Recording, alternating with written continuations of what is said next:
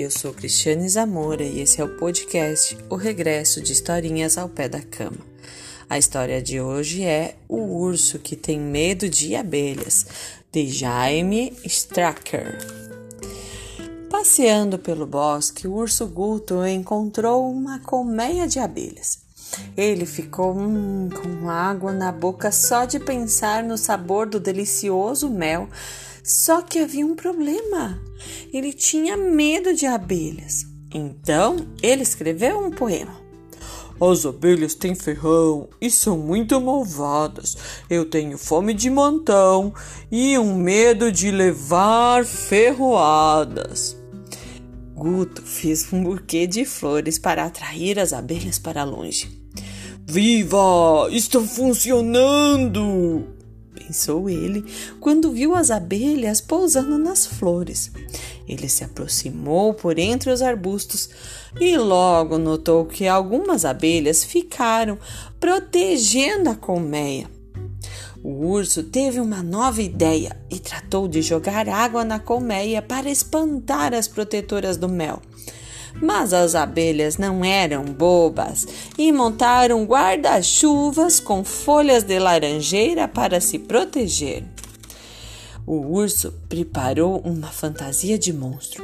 Ah, aquelas abelhas me pagam, rosnou Guto. Eu preciso assustá-las para que voem para longe, continuou ele enquanto preparavam o seu novo truque. Mas as abelhas eram espertas e se esconderam nos arbustos para espionar o que ele estava tramando. Como elas sabiam que era eu? Perguntou-se o urso pulando no riacho. Tchumbum! Ele ficou todo molhado e com um frio, mas estava salvo das abelhas e dos seus enormes ferrões. Preciso de um disfarce melhor, falou Guta, cobrindo-se de folhas e flores do bosque para preparar uma camuflagem perfeita vai ser. Agora só faltava um punhado de grama e pronto. Ele se sentiu totalmente invisível mas as abelhas sempre reconhecem um urso faminto. As abelhas adoram paz e tranquilidade, pensou o urso. Elas não aguentarão o barulho de um tambor de maneira. E começou. Tum, tururum, tum, tum, turum.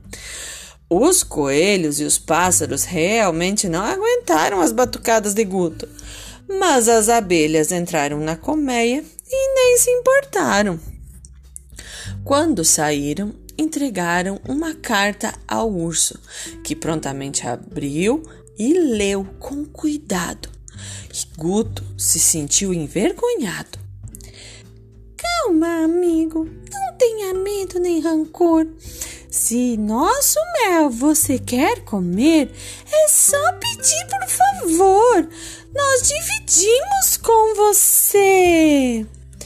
Ele deu um sorriso para suas novas amigas e disse a palavra mágica: Por favor! Enfim, essa foi a história de hoje.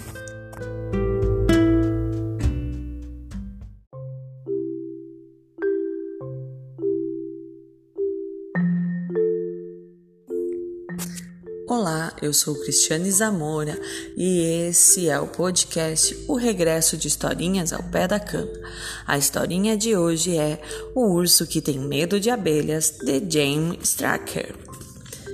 Passeando pelo bosque, o urso Guto encontrou uma colmeia de abelhas. Ele ficou hum, com água na boca só de pensar no sabor delicioso do mel. Só que havia um problema. Ele tinha medo de abelhas. Então, ele escreveu um poema. As abelhas têm ferrão e são muito malvadas. Eu tenho fome de montão e muito medo das ferroadas. Guto fez um buquê de flores para atrair as abelhas para longe. Viva! Está funcionando! pensou ele, quando viu as abelhas pousando nas flores. Ele se aproximou por entre os arbustos e logo notou que algumas abelhas ficaram protegendo a colmeia. O urso teve uma nova ideia e tratou de jogar água na colmeia para espantar as protetoras do mel. As abelhas não eram bobas e montaram guarda-chuvas com folhas de laranjeira para se proteger. Oh, as abelhas me pagam, rosnou Guto. O urso preparou uma fantasia de monstro. Preciso assustá-las para que voem longe daqui. Continuou ele enquanto preparava o seu novo truque. Mas as abelhas eram espertas e se esconderam nos arbustos para espionar o que ele estava tramando. Como elas sabiam que era eu? Perguntou, perguntou-se o urso pulando no riacho. Tchubum! E ele ficou todo molhado e com frio, mas estava salvo das abelhas e dos seus enormes ferrões.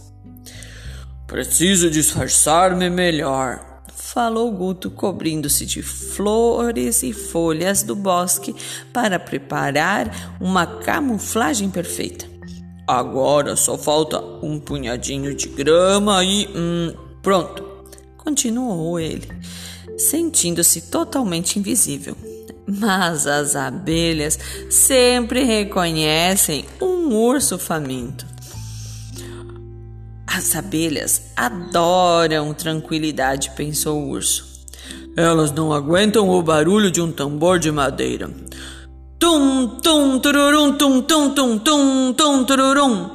Os coelhos, os pássaros realmente não aguentaram as batucadas de Guto, mas as abelhas entraram na colmeia e nem se importaram. Quando saíram, entregaram uma carta ao urso, que prontamente abriu e leu com cuidado. E Guto sentiu-se envergonhado. Calma, amigo, não tenha medo nem rancor. Se o nosso mel você quer comer, é só pedir por favor. Nós dividimos com você. Ele deu um sorriso para suas novas amigas e disse a palavra mágica: Por favor. E fim.